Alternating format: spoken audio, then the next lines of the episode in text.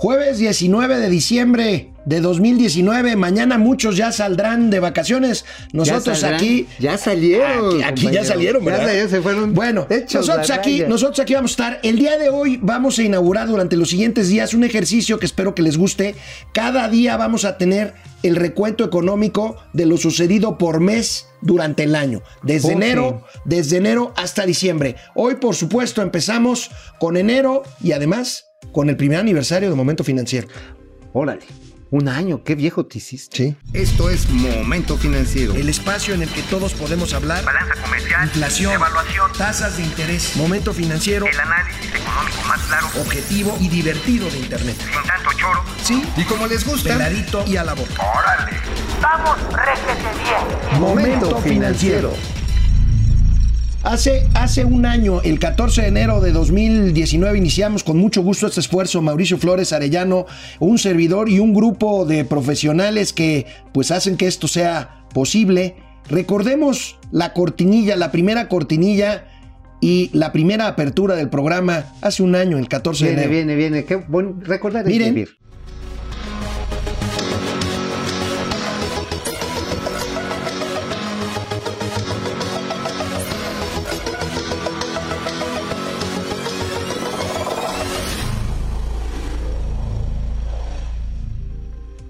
¿A poco no hemos mejorado? En lo que no hemos mejorado es en los dichos de Mauricio Flores Arellano. Ni vamos tampoco- a, ni vamos a ver cómo empezamos. Ni tampoco en la edad del señor vamos a ver cómo empezamos. Muy buenos días, bienvenidos a este nuevo esfuerzo, momento financiero, información financiera, económica y de negocios para que todos la entendamos. Me da mucho gusto acompañar a mi amigo, el periodista y economista Mauricio Flores. Mauricio, ¿cómo estás? Mi queridísimo Alejandro, qué gusto, ¿eh? Ahora sí nos arrancamos duro y directo porque esta semana, vaya que hemos empezado el año pues a tambor batiente y con tambor vacío. A tambor batiente y con tambor, con tanques vacíos, permanece esta crisis, las colas en las, en las gasolinerías eh, de la zona centro del país y, y de la Ciudad de México. Y precisamente hoy por la mañana, hace muy poquito eh, tiempo, eh, creo que por primera vez en la conferencia de prensa... Oye, ¿ya se dieron cuenta que yo sí soy consumismo? Soy del consumismo, con su mismo Ay, sí, saco, bájale. con su misma camisa. Ah, fíjate, hace un año Sí, traías eso. No, oye, no pues, era otro, pero del mismo color. Bueno, Tú- mira. Tú cambias este, de guardarropa cada... No, bueno, lo ay, lo mira, que pasa está en que, mira, que empezamos hablando del guachicol. del huachicol. O sea, las colas que se formaron. Híjole. Y digo, seguramente tú habrás dado cuenta de cómo se estuvo generando este problema a partir de que se estaba combatiendo el robo a los ductos. Y que obviamente la estrategia implicó cerrar todos los ductos y sustituirlo por el transporte en pipas.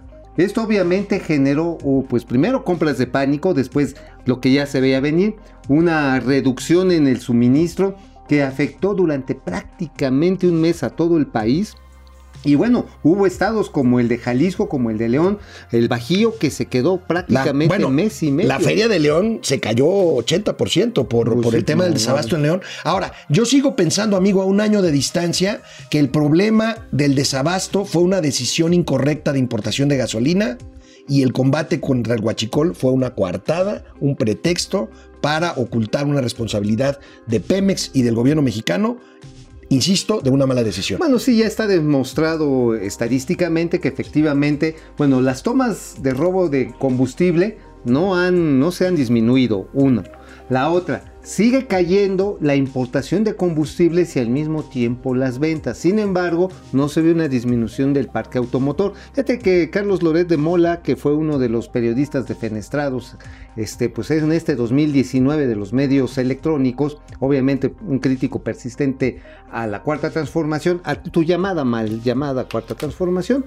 Bueno, efectivamente lo que tenía en contra él era mostrar que se estaba truqueando con este asunto, con este asunto de que no se habían hecho los pedimentos aduanales requeridos y que se habían echado para afuera literalmente las entregas de barcos que venían de Texas porque pues se iban a tener que pagar rentas extraordinarias debido a que no podían atracar en el puerto de Tuxpan debido al mal tiempo. Recuerdo una foto ahí eh, aérea y otra satelital de 15, 18, 20 buques varados ahí en el, aeropu- en el aeropuerto, en el puerto de Tuxpan. Órale, ya vuelan En el barcos. puerto de Tuxpan Y bueno, hablando de Pemex, hablando de Pemex, también en enero, a mediados de enero de este año, le dieron el primer strike a Pemex. El primer strike, Pemex ya está ponchado, pero el primer strike fue en la visita que hizo en enero el director general de la petrolera Octavio Romero junto con su director de finanzas y les fue amigo, ¿te acuerdas? Uy, Como en feria. ¿Te fue. acuerdas los comentarios No, que hicieron los financieros allá en Nueva York Dijeron, sobre se sintieron, se sintieron ofendidos porque no sabían distinguir el flujo de caja que caja de flujo. Tenemos un, flu- un flush cash. Flush Clash. Flush clash. Este, no es al revés. este, Un cash flow. Un cash flow. Bueno, hasta en eso se equivocaron al director de finanzas. Se lo trajeron, pero como perico a toallazos. Y desde ese momento se empezó a fincar una gran desconfianza en contra de petróleos mexicanos. Pemex Eso es la empresa triste, más ¿eh? endeudada de que tiene México, una de las más endeudadas del mundo en términos petroleros. 100 mil millones de dólares, más de 100 mil millones de dólares de deuda. Endeudarse no necesariamente es malo, la bronca es pagarlo y, me- y Pemex no está generando los recursos Suficientes. para, para- suficientes para servir su Sí, deuda. ya habíamos platicado en días recientes que hay una fuertísima presión por parte de los proveedores que están reclamando 100 mil millones de pesos que no le han sido pagados. Y bueno, pues si la cosa no se había puesto más dura, digo, tú, ah, tú te, te has dado cuenta que se ha puesto más dura, Solicito hashtag. se ha a ver, con el hackeo, miren, qué, qué, qué mal pensado, dice, se ha puesto dura, dice, ay, este, Hijo. bueno, no, no está te bien. pero con el hackeo de, los sistemas administrativos y de operación de red de Pemex, pues también esto se ha venido complicando y la deuda, mi estimado amigo, va a ser uno de los Sí. problemas fuertes para el año que para el año que. Bueno, a ver, ¿te acuerdas de la compra de las pipas? ¿Por qué no recordamos cómo, Ay, cómo el presidente de la República anunció, se refirió a esta compra de pipas para salvar al país de la guerra contra el huachicol y del desabasto? ¿Qué opina de la perspectiva de crecimiento que eh, informó ayer el Bank of America, que él calculan del 1% para este año? Acerca de la proyección sobre crecimiento económico, yo tengo otros datos. Yo acepto los desafíos. Si ellos dicen, a ver, 1%, yo digo más de 2. O sea, digo el doble. Y está grabado. Bueno, este, este no era el video de las pipas, pero era el video porque, ¿qué creen? Este video fue cuando el presidente inauguró su famosa frase, tengo otros datos. Fue la primera vez Que dijo, que "Yo dijo, tengo yo otro". tengo otros datos y nosotros tenemos otra pausa. salen con sus recomendaciones o tratando de calificar sobre el desempeño de Pemex. Bueno, y de ahí también por ahí vino la frase de fifís. Empezó a, Ajá, a- descalificar que fifís, que... No, los conservadores fue ya a mitad Sí, de año. sí, pero sí. sí. ahí empezó con los de los fifís, que eran gente que estaba pues nada más fisgoneando y que estaban lamentando la pérdida de sus privilegios, incluyendo la prensa fifí. Y eso fue muy sintomático porque empiezas a descalificar, amigo, empiezas a descalificar aquellas todas opiniones fundadas o no fundadas que estén en contra tuya. Cosa que, que creo que todos los presidentes se habían tratado de cuidar, ¿no? Ah, como que no les gustaba meterse en ese tipo de confrontaciones, pero bueno, al actual presidente le encanta tomar estas frases y son parte de su, este, pues de su léxico y yo diría hasta de su política Sí, sí, pública. sí, bueno, y mira, con muchos asuntos. Ahorita estamos hablando de Pemex, de los ductos del Huachicol, pero también en enero tuvieron lugar bloqueos de la CENTE, esta organización de la coordinadora, cor- pandilla, Coordinadora Nacional de Trabajadores de Educación, que bloquearon las vías del tren en Michoacán.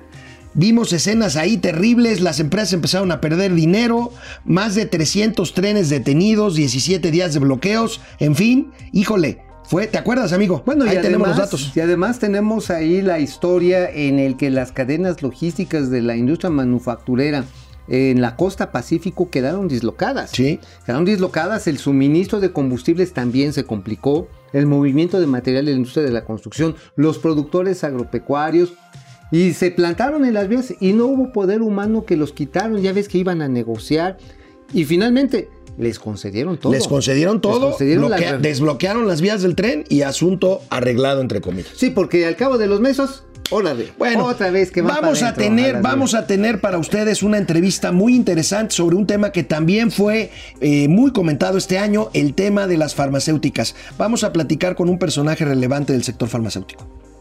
Bueno, pues uno de los asuntos más importantes porque afectaron a toda la estructura del sector público, pero también a un elemento vital de la población, la salud, fue el cambio del esquema en la compra y distribución de medicamentos para el sistema público de salud. ¿Qué implicó? Se habló de desabasto, sufrimos desabasto, pero ¿qué va a pasar también? Por eso tenemos aquí el momento financiero, qué bueno que nos está acompañando aquí Juan de Villafranca, presidente de la AMELAF, de la Asociación Mexicana de Laboratorios Farmacéuticos, pues un sector que estuvo al, pues en el centro del huracán en este año, Juan. Pues sí, es un tema importante y es un tema que efectivamente, como tú dices, es clave. Y pues ahorita también volverá el tema a estar muy presente porque estamos ahorita en el proceso de la licitación para el 2020.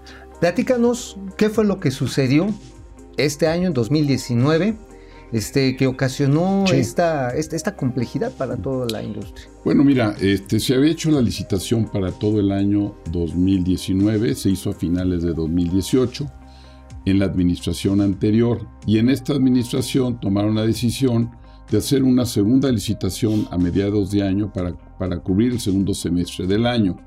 Eh, esto implicó un cambio de reglas, un cambio importante Sí. este, que nos lleva a un esquema totalmente novedoso. Este esquema novedoso fue que pues, quisieron bajar los precios de entrada, ¿no? Y separar la, de la distribución. Bueno, siempre el objetivo de la licitación es transparencia y bajar precios, y en este caso lo que hicieron fue desagregar. Por un lado, la licitación para medicamentos, o sea, quien va a participar y está participando son los laboratorios, y por otro lado, este, contrataron los servicios de distribución. Entonces, ese cambio es un cambio importante.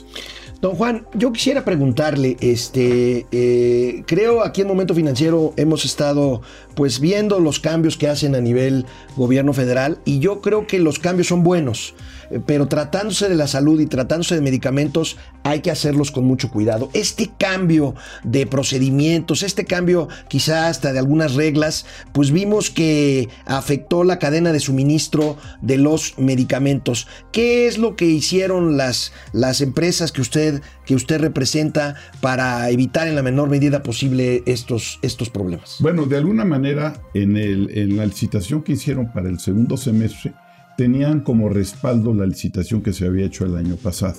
Entonces, eso ayudó A que hubiera inventario. A que hubiera inventario, a que si había problemas podían pedir medicamentos con base en la licitación que habían hecho en el 2018.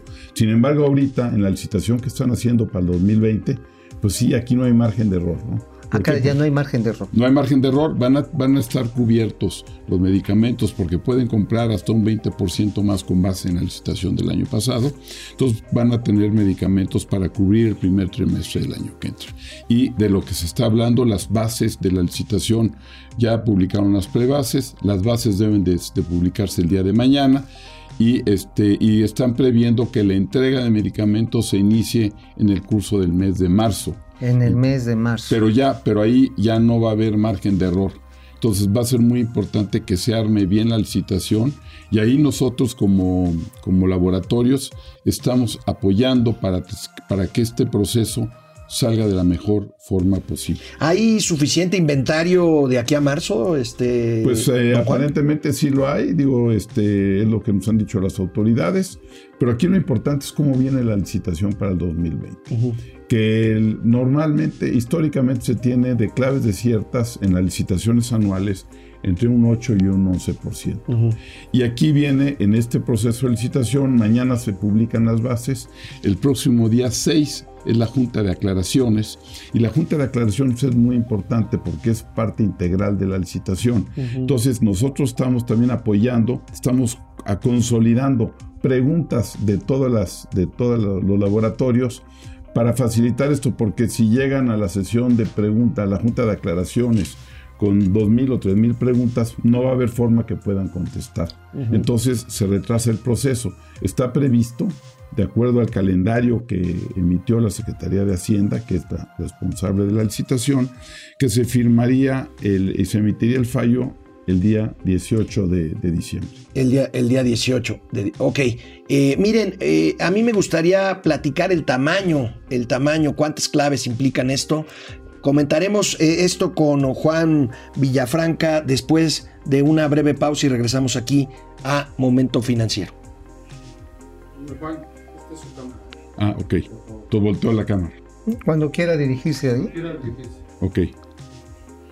Bueno, pues estamos ante un, ante un gran, gran, gran proceso. ¿De cuántas claves? O sea, vaya, las claves, cada clave es un medicamento, ¿no? Así es. ¿De cuántas claves estamos hablando? Bueno, estamos, eh, están ahorita por definirse, pero estamos hablando de una compra de aproximadamente, eh, estamos hablando de 80 mil millones de pesos. O sea, es el 80 tamaño, es el tamaño de, es el tamaño aproximado de la licitación. Este, ahora, en esto se le abastece Seguro Social, ISTE y todas las entidades públicas que se sumen a esta compra consolidada, ¿no? Así es, aquí se suman IS- Seguro Social, ISTE, Defensa, Marina, este, los centros de rehabilitación y también eh, a los gobiernos de los estados a través del, del nuevo instituto.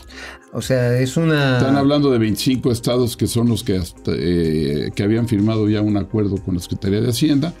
Y esto es interesante porque la idea es que se pueda abastecer el 100% de esos medicamentos a través de la consolidada, lo cual le va a ayudar a, a los estados y va a haber transparencia. Hubo, hubo, una licitación a mitad de año, la llamada, la de verano, ¿no? La Sí. compra de verano. Pero ahí sí pues, hubo muchos problemas. Nada más se pudieron comprar, creo que el 38% de las claves de los productos que se habían concursado y pues logramos mantener el suministro gracias a que había un stock, ¿no? Así es, lo que se pudo ejercer de la, de la, de la, de la mitad de año no, no fue completo.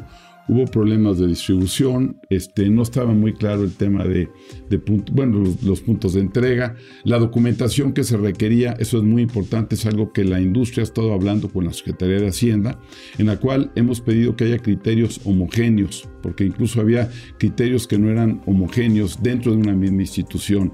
Entonces, a la hora de entregar el documento, el medicamento, algunos pedían este, una copia de más, pedían documento, documentación adicional, y todo este ejercicio del 2019, del segundo semestre, es parte de, de- de una curva de aprendizaje. Yo creo que tanto para el gobierno como para las, los laboratorios, porque también debo de reconocer que en la licitación del segundo semestre hubo una... eh, claves de ciertas fue el 62%.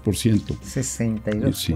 Y, y- pero de ese 62%, algunas fueron por tema de precio, algunas fue por, por tema de, de no entenderle bien, pero tuvo una gran parte que fueron por llamados problemas técnicos. ¿Esto qué quiere decir? Que los laboratorios que nunca habían participado directamente en procesos de licitación, porque siempre lo habían hecho a través de los distribuidores, Claro.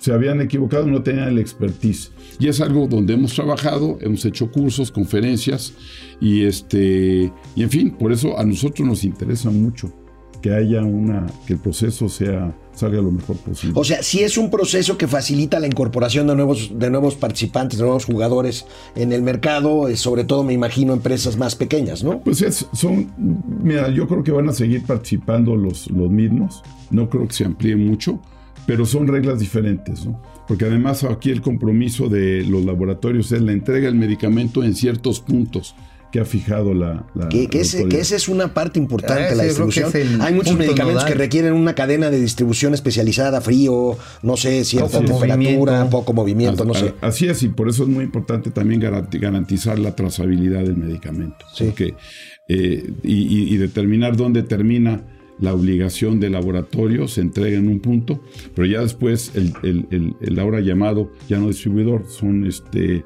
operadores logísticos, se encargarán de llevarlo a los distintos centros de salud. Sí, los distribuidores eh, los acusaron de que hacían prácticas monopólicas, que inflaban los precios. Los pri- bueno, de hecho el presidente en alguna mañanera de este año, pues también les tundió y hasta sacó un oficio diciendo que quedaban descalificados. Digo, nunca procedió Nunca en se probó términos eso. legales. Pero aquí la pregunta es, ¿va a salir más barato haciendo esta desagregación? ¿Está saliendo más barato o, o está siendo más eficiente en ese sentido? Pues mira, vamos a ver, por eso es muy importante que salga bien el proceso, que queden bien definidas las reglas de puntos de entrega, de pagos, este, y, Y pues yo creo que si sale más barato o no, pues ya lo sabré sobre la Secretaría de Hacienda más adelante. Lo que sucede es que se divide en dos partes, ¿no? Por una parte está la compra al, este, a los laboratorios y por otro lado ellos van a encargarse de armar el, esquema de operación logístico de distribución pues veremos cómo sale la suma. Es algo que nosotros como fabricantes de medicamentos pues nos, nos este, apegamos a lo que nos establezcan y este, participaremos en la licitación con precio y entregaremos en los puntos que nos entreguen. A lo mejor ya será cosa que después se, pues, se, le pueda preguntar al gobierno si suman esas dos etapas, si pudieron este, bajar, bajar precios. ¿no? o sea, es un experimento de alguna manera, ¿no? Todavía.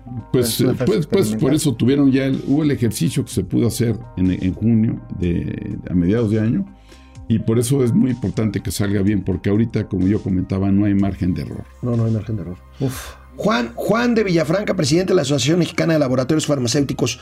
¿Cuánto es el valor, cuál es el valor de mercado de, la industria eh, de medicamentos y de este cuál porcentaje se destina al sector público? Mira, más o menos es la mitad. La mitad. Eh, la mitad, a lo mejor un poquito menos de la mitad, pero aproximadamente el 50% son las ventas al gobierno.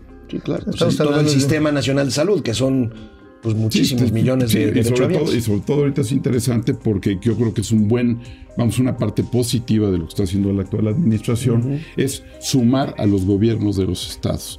Porque anteriormente, anteriormente algunos no sumaban al 100% o decían que estaban en la consolidada y únicamente vendían, eh, compraban a través de la consolidada a lo mejor el 5 o 10% y aparentemente los estados que se han sumado este, a la, ahora a la consolidada para el 2020 será el 100% de, medicamentos. Yo creo que esa es una buena medida. Es una buena y ahí va a haber ahorros importantes y va a haber transparencia. Sí, porque había gobiernos, no vamos a decir el de Veracruz, que es el más conocido, ¿no? Pero, había mucha resistencia a nivel mucha resistencia. En Michoacán también, por ejemplo, en el Estado de México, y que incluso traen deudas. Ha habido algunos desplegados todavía tronantes. No, pues ahorita hay, hay, casos de adeudos importantes de algunos gobiernos estatales a, laboratorios. Es una buena noticia, ¿no, Juan? Porque más allá de consolidar IMSS, ISTE, Pemex, mm. este, no sé, los sistemas este, eh, de salubridad federal eh, el tema estatal, yo creo que es una buena noticia, es un buen avance, ¿no? Sí, tenemos que trabajar para adelante, porque además la industria farmacéutica mexicana, voy a hablar de los laboratorios socios de Amelaf, estamos hablando de 43 laboratorios, estamos hablando de cerca de 70 plantas productivas en distintas zonas del país, estamos hablando de, de más de 35 mil empleos y la capacidad instalada, de la capacidad instalada únicamente se utiliza el 60%. 60%. Entonces hay una capacidad instalada, hay capacidad de crecimiento. Entonces yo creo que el juego, el papel de los laboratorios es doble. Por un lado, el poder abastecer de medicamentos de calidad a buen precio garantizando el abasto de medicamentos. Me parece magnífico. Y por otro lado, podemos contribuir al crecimiento económico del país. Excelente. Pues, muchas gracias, Juan. Juan. de Villafranca, presidente de la Asociación Mexicana de Laboratorios Farmacéuticos. mucho Muchísimo que ha estado por aquí. Mañana, mañana tendremos pues todo lo que pasó en febrero de este año y tendremos otro invitado. Nos vemos mañana. Vamos, réjete bien. Momento financiero.